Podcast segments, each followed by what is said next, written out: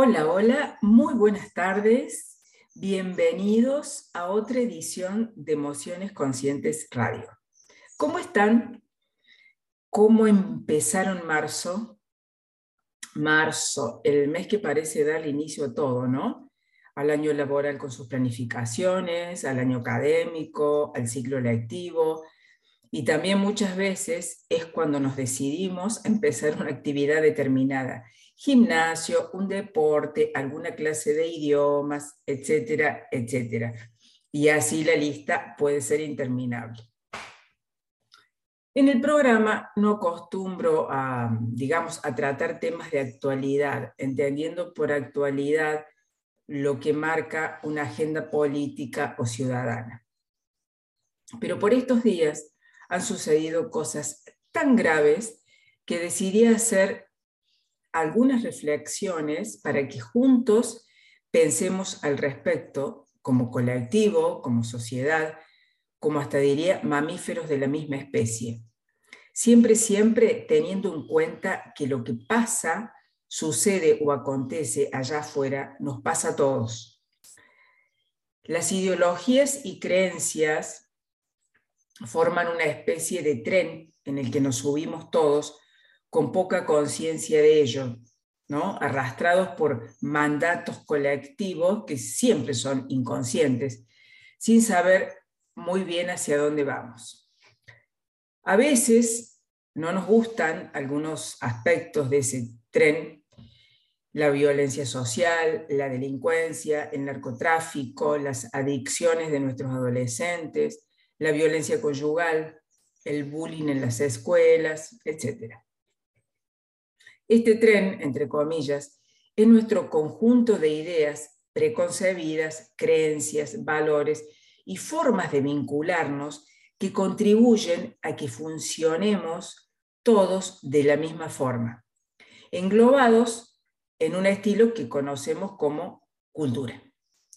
Cultura es lo que organizamos para vivir, incluidos los valores lo que hacemos individual y colectivamente nos lleva a ciertos resultados que incluso a veces no nos gustan, como ya dijimos. Pero entonces debemos comprender cuál es la lógica que sostiene al sistema de organización social al que pertenecemos.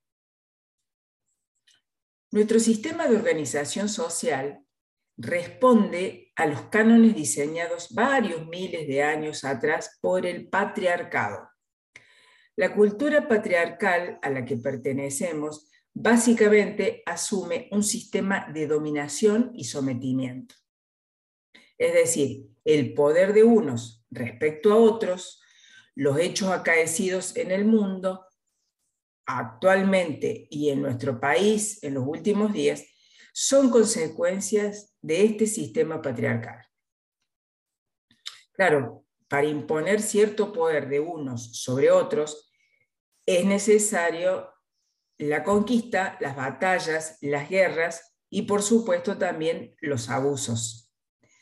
Así se definen quienes ganan o quienes pierden, o sea, quién va a asumir el lugar de poder, obviamente hasta ser derrocado, porque quien detenta el poder tiene consigo el peligro de perderlo, por la propia lógica de ese sistema de ondulación cambiante. Por lo tanto, la lucha por conservar un lugar de privilegio o la lucha para obtener ese lugar de privilegio van a ser permanentes. Así se construyen las guerras. A través de esas peleas se consigue asumir autoridad, jerarquía o poder.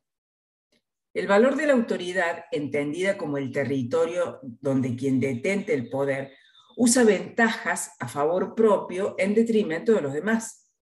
Nos atraviesa más de lo que creemos. Siempre escuchamos que la vida es una lucha, por ejemplo.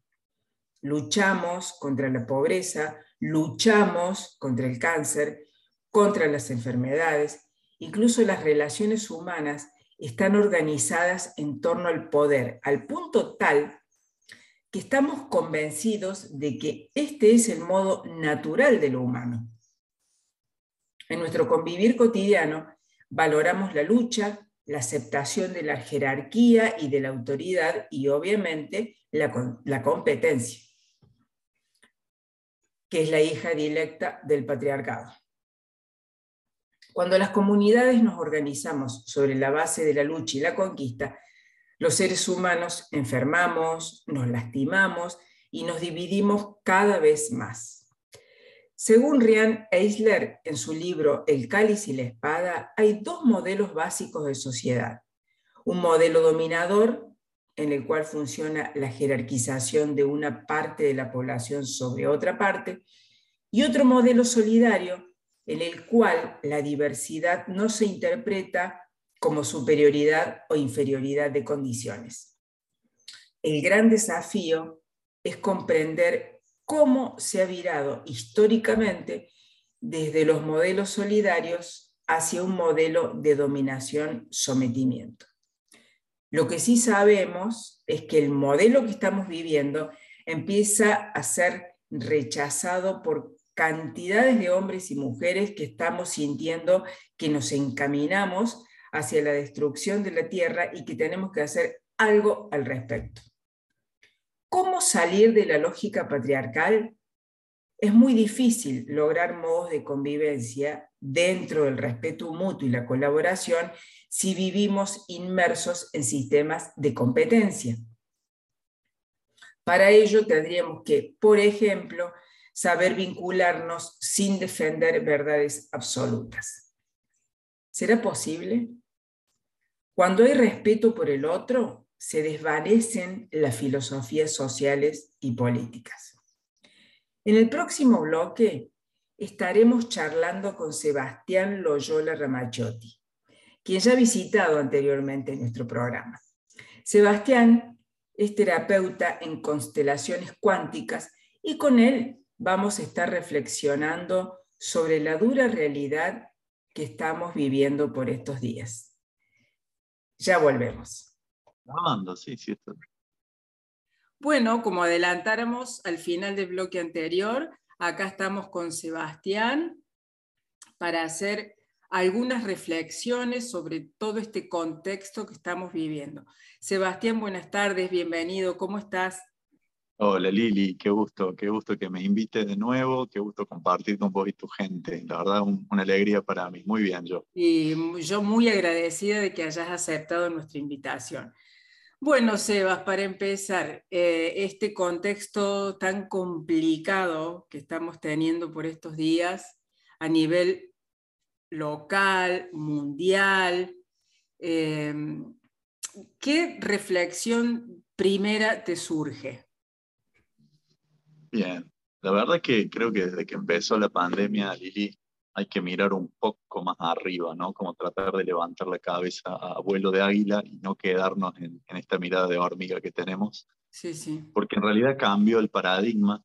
Hay una razón que al principio no la supimos ver, no la entendimos, pero con el correr del tiempo nos dimos cuenta que el COVID, más allá de ser una peste, más allá de ser una pandemia, vino a, a frenar el mundo. Sí, totalmente. Había algo que, había algo que la tecnología no podía suplantar en el ser humano y era el contacto físico, era el abrazo, era la cercanía. Y o coincidencia, una peste nos impide tocarnos, nos impide acercarnos, nos impide, a ver, ejercer el derecho a ser humanos. ¿sí? Se nos aisló.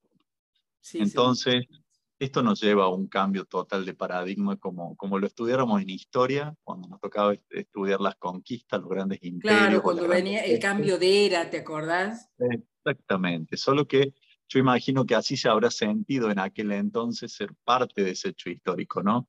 Eh, incertidumbre, miedo, eh, pánico, impotencia, todas las emociones que venimos transitando porque yo creo que si cualquiera de, las personas que nos está escuchando hace su reflexión propia, va a ver que en los últimos dos años su vida cambió por completo. Absolutamente, nada ha vuelto a ser lo que era como dos años atrás. Toda la realidad cambió, sí. Ni lo será, es más. No. fíjate que hoy en día cuando nos relajamos un poco más con el tema del COVID, todos decimos, parece como era antes. Ni siquiera lo tomamos como una realidad en sí, sino que que miramos comparativamente a lo que fue y sabemos que no va a volver. Bien, cambio de paradigma. ¿Qué hago con esto? ¿Qué hago con toda esta incertidumbre? Primero, transitarla con paz, con la mayor paz posible, porque no hay formas establecidas que sean válidas. Cambiaron las amistades, cambiaron los vínculos de pareja, cambiaron las economías, cambiaron la forma en que teníamos de movernos en la vida cotidiana. Sí, cambió la rutina laboral de muchísima gente, ya prácticamente la presencialidad total no existe. Siempre es parcial y siempre queda, ¿no? La cosita, yo por ahí me doy cuenta que todavía hay gente con miedo, hay gente que quedó con miedo. Y vos fíjate que hoy por hoy cuando vas a saludar a alguien, cuando te acercas a alguien, un poco que no sabes si darle un abrazo, tocarle con el puño, el codo, de lejos, con barbijo, sin barbijo, es decir, hay algo que ya entró en nosotros y es este, esta nueva modalidad de que estamos generando y aprendiendo formas nuevas de conciencia, de vínculo, de sociedad. Como hemos hablado con, con, vos por privado, a veces nos sorprende, nos horroriza más que nos sorprende. Cosas como guerras, como masacres, como violaciones, cosas que son aberrantes, ¿no? Y acá es donde a mí me gusta hacer una diferenciación, porque yo creo, creo en la luz, creo en la resonancia, creo que lo que uno emite desde adentro de su propia vida, desde la intimidad de su corazón, impacta en el mundo. Claro Entonces, cuando, cuando veo que nos quieren hacer creer que primero era una pandemia y que después ahora es una tercera guerra mundial, casi como diciendo ya no hay, ya no hay escapatoria, ¿no? Sí, sí, eh, ah, ya está, todo está perdido, sí. Exactamente. ¿Y eso qué hace? No, nos mete en el campo del miedo, nos guarda, nos retrae, nos hace poco creativos, nos, nos dificulta pensar, nos dificulta sentir. Y es el exacto estado que se necesita para mover a las masas.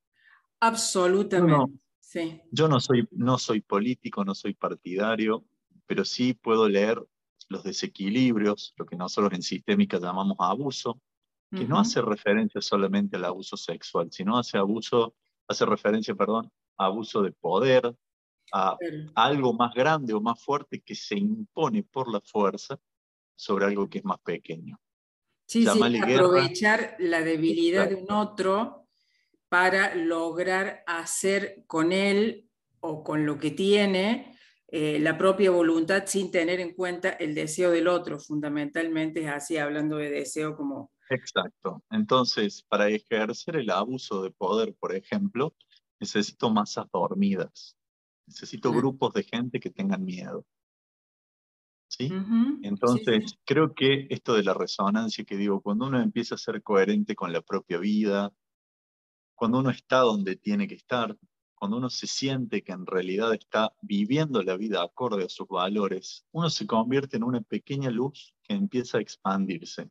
Sí, sí. No vas a hacer cambios de un día para otro en, el plano del, mundo, de la humanidad, pero vas a tener un impacto como si fuéramos muchas velitas que vamos juntando nuestras llamas y cada vez es más grande, cada vez es más grande.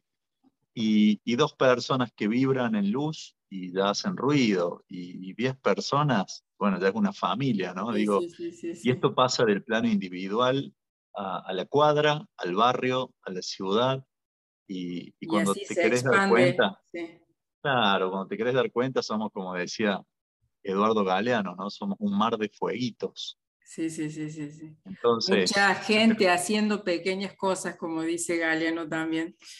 Mucha ah. gente haciendo pequeñas cosas pueden cambiar el mundo y es así. Entonces, eh, en este contexto de, participación de cada vez que veo una noticia, que te, te, lo digo con toda honestidad, yo elijo no ver noticias. Yo también, es una decisión que tomé hace un tiempo ya. Elijo porque me parece que es, son las dosis cotidianas de veneno que nos meten. Sí, absolutamente. Entonces ya, ya elegí no verlas. Pero es un alimento letal, digamos. Exacto, pero cuando me entero de eso, lo primero que hago es pensar qué, qué estoy haciendo yo para que eso suceda o que no suceda, ¿no? Claro. Digo, ¿en qué punto Seba aportó a la paz cuando se horroriza que hay una guerra? Exactamente. Claro, cuando te quedas como en una polaridad, rechazando la otra, sin verla y sin aceptarla o integrarla, y ahí, viste, como que se complica. Exacto, entonces, como, como suelo decir Lili, todo empieza en nosotros. Tenemos como una, bueno, una, costumbre, una educación que nos quedó quizá de cuando éramos chicos, de que afuera está el responsable de, lo malo.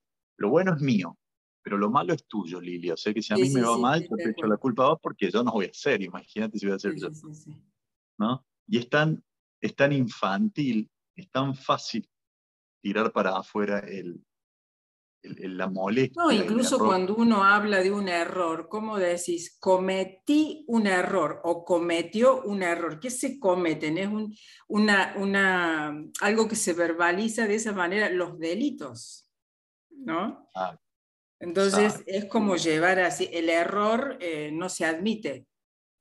Y eso también... sí, sí, sí, sí, sí, no, decime que, en este tiempo donde tanta gente pregunta sobre la incertidumbre, ¿no? Porque somos, somos miles los que estamos perdidos. Sí, tal cual. La, la, humanidad, la humanidad básicamente está buscando cuál es la forma de habitar este planeta de nuevo. Eh, yo trabajo mucho con el tema de la coherencia, ¿no? Para mí es como la agujita muy cercana, muy, muy cotidiana, la tengo acá en el pecho y me dice, Seba, por ahí sí y por ahí no. Y tiene que ver con que mi sentir y mis actos vayan alineados. Claro, claro, claro. Entonces, cuando yo logro hacer ese, ese equilibrio interno que yo le llamo coherencia, es más, lo menciono en mis redes como coherencia vertical, empiezo un, un diálogo entre mi ser humano, mi ser físico y mi yo espiritual. Y eso va incrementándose y me eleva para poder comunicarme con otras esferas, con los planos espirituales, con lo que está por encima nuestro. Sí, sí, sí, sí, totalmente. Hablando, hablando en criollo, Lili, es como ir alineándose con, con lo que mueve todos los hilos y, y, ponerte, digamos, en sintonía para, para afinar el instrumento, para que tu sonido sea cada vez más claro claro. y que vos puedas hacer una nota a favor de la paz, una nota a favor del amor. En función de algo mayor, que existe, le llames como le quieras llamar, ¿no es cierto? Como le quieras llamar, para algunos será Dios, para otros será Buda, para otros será la Madre Cósmica, las estrellas, da igual, porque sabemos que hay algo que lo maneja todo y nosotros desde este plano que le llaman 3D, que es donde habita el cuerpo nuestro, no tenemos la comprensión del cómo. O sea, ¿por qué? ¿Cómo? ¿Qué va a ser de mí? No, eso no estamos autorizados a saberlo. Desde otro lugar somos también aprendices de Dios, tenemos un alma, tenemos una esencia espiritual que va mucho más allá de esta, de esta dimensión terrena. Entonces, ¿cómo acceder a ese caudal espiritual, a ese caudal de luz que todos tenemos adentro? Y buscando lo que te hace bien, meditando, deseándole el bien a los otros, todo lo que genere vida, todo lo que genere buena voluntad, todo lo que sea deseo de vivir, eso levanta tu vibración, la levanta mucho. Y esto repercute primero en vos y después en el entorno. ¿Y qué te vas a dar cuenta?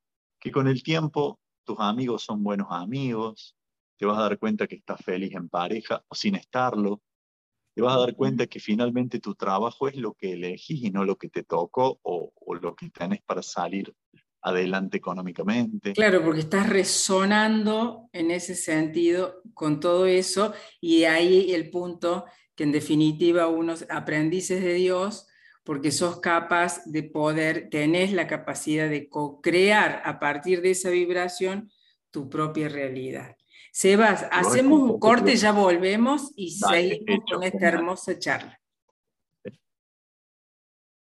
Bueno, Sebas, retomando, ¿Cómo vivir en coherencia? Bien, linda pregunta. Sí. Mira, antes que nada, yo soy, yo soy de formación arquitecto de obra, ¿no? Ese fue mi desarrollo profesional cuando me dedicaba a la arquitectura tradicional, construir edificios. Creo que de ahí me quedó un poquito esto de ladrillos sobre ladrillos en una pared. Me encuentro, a medida que acompaño gente ¿no? en estos procesos emocionales, me encuentro que muchas veces se nos dificulta ponerle un nombre a la emoción que estamos sintiendo. Sí. Porque claro, tenemos paradigmas viejos de que, no sé, de que los hombres no lloran, o que decir te amo es demasiado íntimo. Sí, sí, sí, son esas creencias tan arraigadas. Claro, o que expresar que estoy mal o que estoy triste es síntoma de malestar, con lo cual tengo que salir de la tristeza porque eso no es bueno. Y terminamos en pos de no nombrar lo que nos está, digamos, sucediendo en el cuerpo, terminamos por generar vidas alrededor de ese sentimiento o de esa, o de esa emoción encapsulada. Entonces, claro, como los hombres no lloran, yo no voy a decir que estoy triste, voy a fingir que estoy bien, voy a guardar durante mucho tiempo y capaz que en algunos años desarrollo un hermoso cáncer por, todo lo que guardé adentro y no pude sacar. ¿Mm? Lo digo así contundente porque es así. es así. Claro, que, así. Claro que tiene muchos grises en el medio, pero bueno, yo soy de dar estos ejemplos. Entonces, primero, para vivir en coherencia, nombrar lo que me pasa sin anestesia ni sin cuestionarlo. Si estoy triste, estoy triste. Sin adornarlo, sin buscarle la manera. Exacto. Lili, ¿cuántas, ¿cuántas veces, cuántas veces sentimos ganas de matar? Pero no lo puedo ni decir. No. Lo voy a decir bajito, tengo ganas de matar. Sí, sí. No, no corresponde, Sebastián, arquitecto de almas, por favor. ¿Ves? Cómo socialmente nos vamos acomodando, porque a veces, no sé, te chocaron el auto, tenés... Sí, porque es natural sentir la, por ahí esa necesidad de esa violencia o agresión que te surge ante un hecho injusto, intempestivo, lo que sea. El tema es poder reconocerla y control, administrarla, digamos, pero no ah. negarla, no, no existe, no, no me pasa nada. Bueno, ¿querés que te cuente algo que es sistémico según, según nuestra filosofía? La víctima, quien recibe un daño, es víctima durante un segundo cronológico. Ah, mira. Pasado ese segundo, toda la química y, toda la energía de ese cuerpo que sufrió un daño se pone en defensa y ataque. Claro. Y si te pones a pensar biológicamente, es lógico, sí. Claro. Entonces, claro que está bien que así como somos capaces de dar vida, a veces tengamos ganas de quitarla. A veces estamos exultantes de felicidad o lo más enamorados y a veces nos sentimos desgarrados de dolor. Sí. Entonces, siempre digo, no cuestionemos a las emociones, porque las emociones traen información.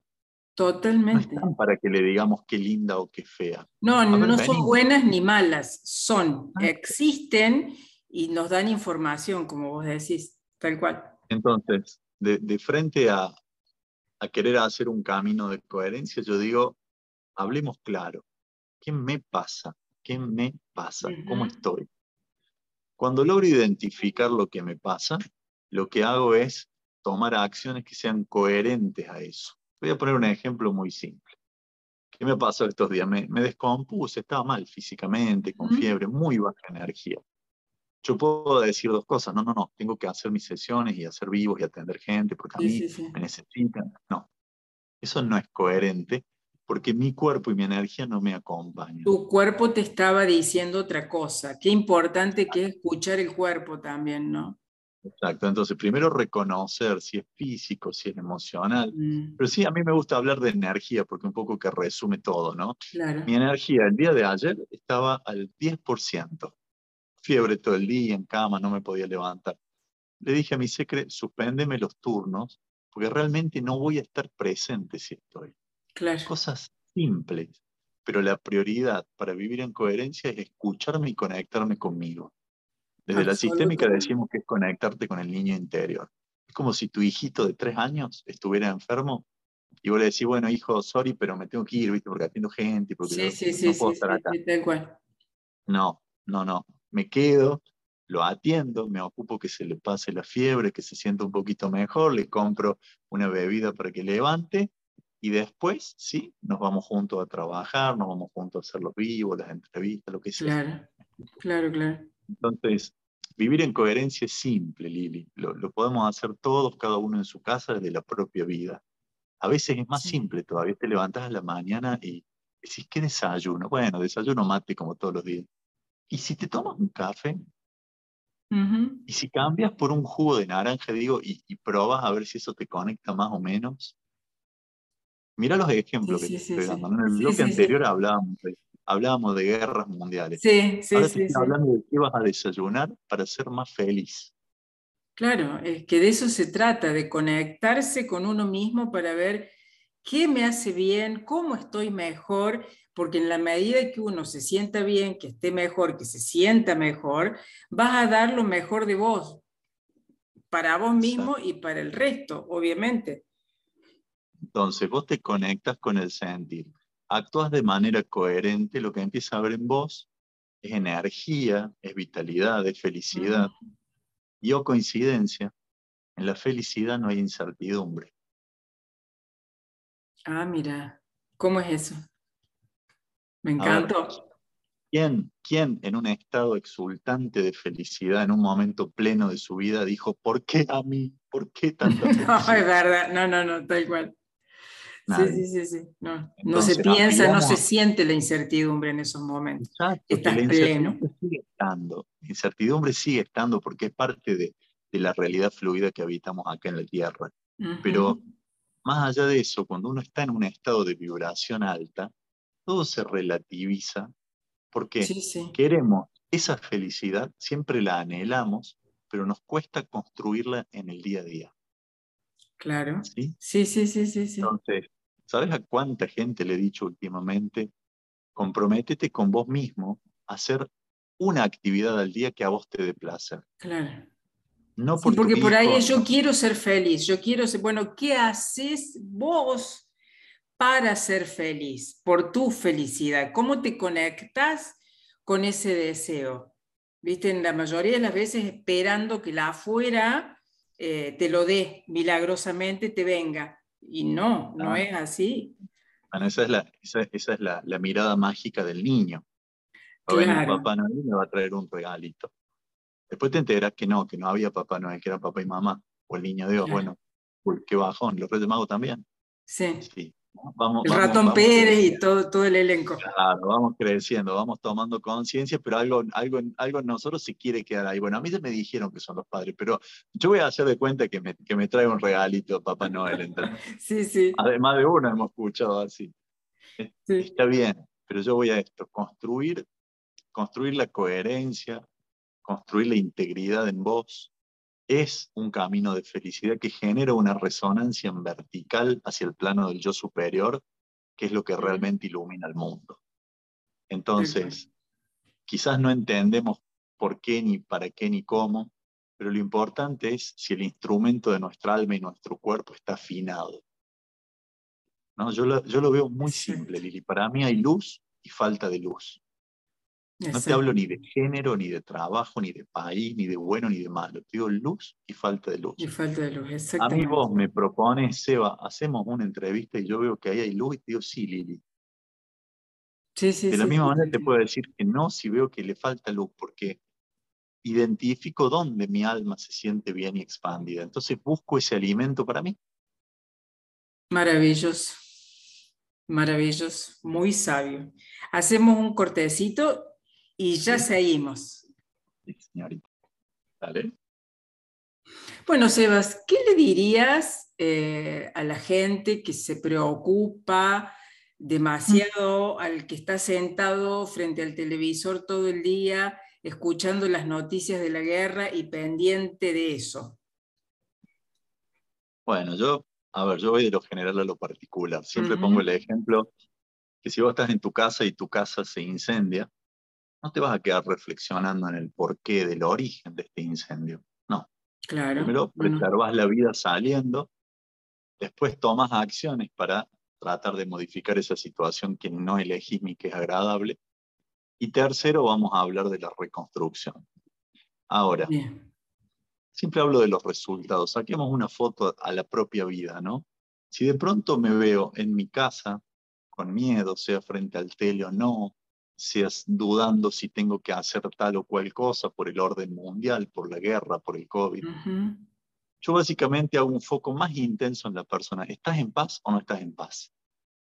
No, Claro. no estoy en paz. No estoy en paz, no, no, tengo miedo. Genial. Bueno, ¿qué vamos a hacer para dejar de alimentar el miedo?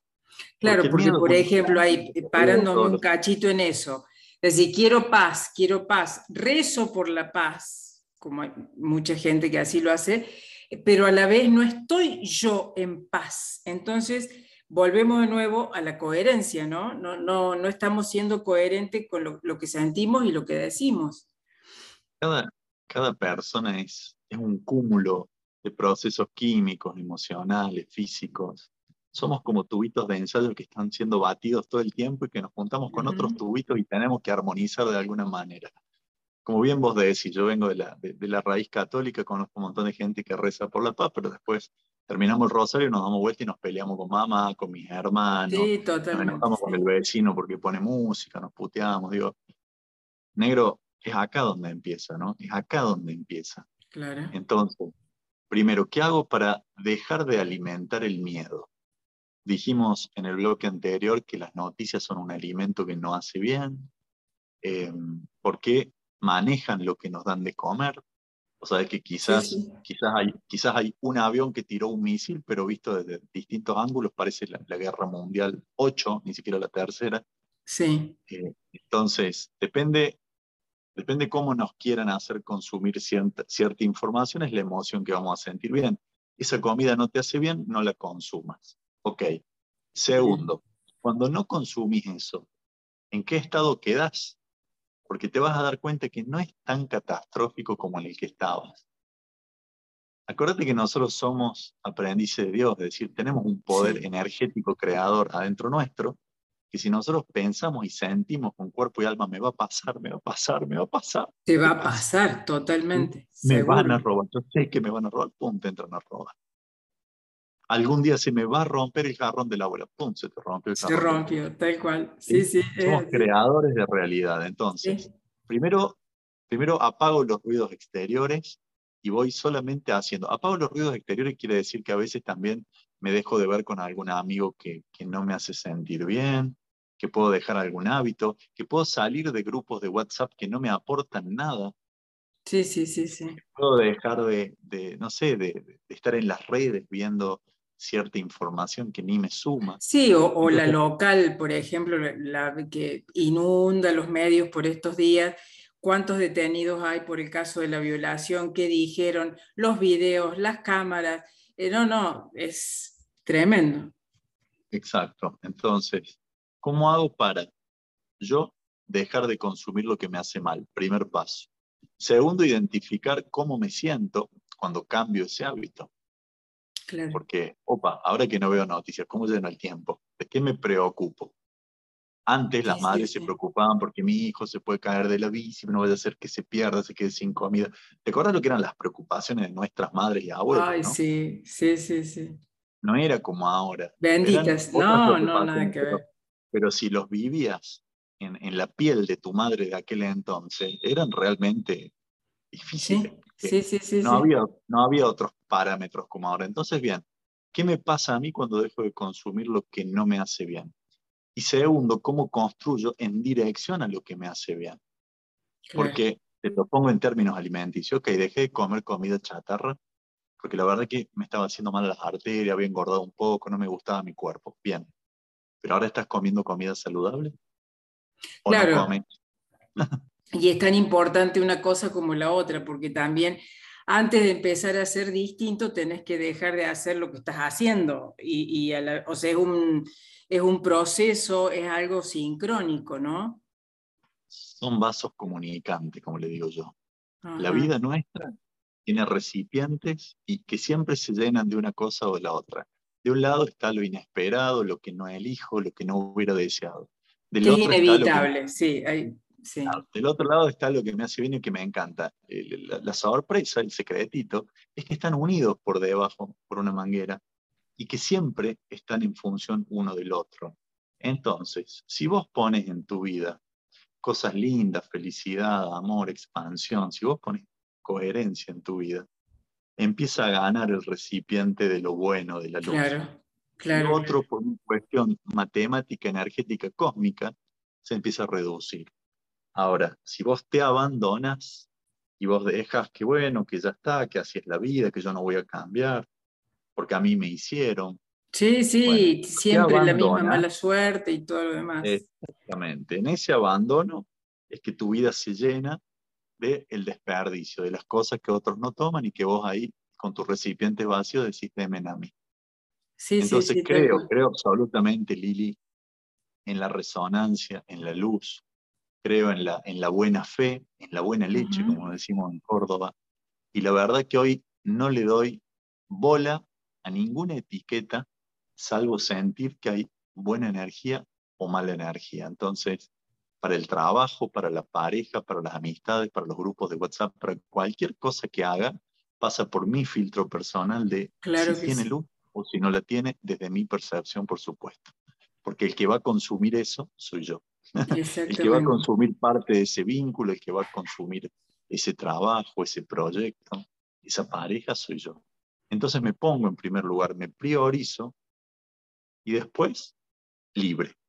Abro no es egoísmo, priorizarse el propio amor, nada más. Y en la medida que uno, que vos eh, tengas amor por vos, eh, de nuevo, expandís ese amor al resto, a tu entorno, a tu gente, es así. como dijo San Agustín, y es la invitación para todos, ama y haz lo que quieras. Qué hermosa frase. Er, me encanta esa frase, terminamos con eso. Bueno, Sebastián, recórdanos por favor tus redes. Dale, bueno, antes que nada, mil gracias por, por este espacio. Un abrazo grande para hoy tu gente. A mí me encuentran en Instagram como arquitecto de almas. Eh, ahí, ahí ven mi cara, así que me van a encontrar rápido. Bueno, Seba, un placer enorme. Muchas gracias y hasta otra oportunidad. Gracias, a ustedes. Un abrazo. Chao, chao. Quédate, estás en RSC Radio, escucha cosas buenas.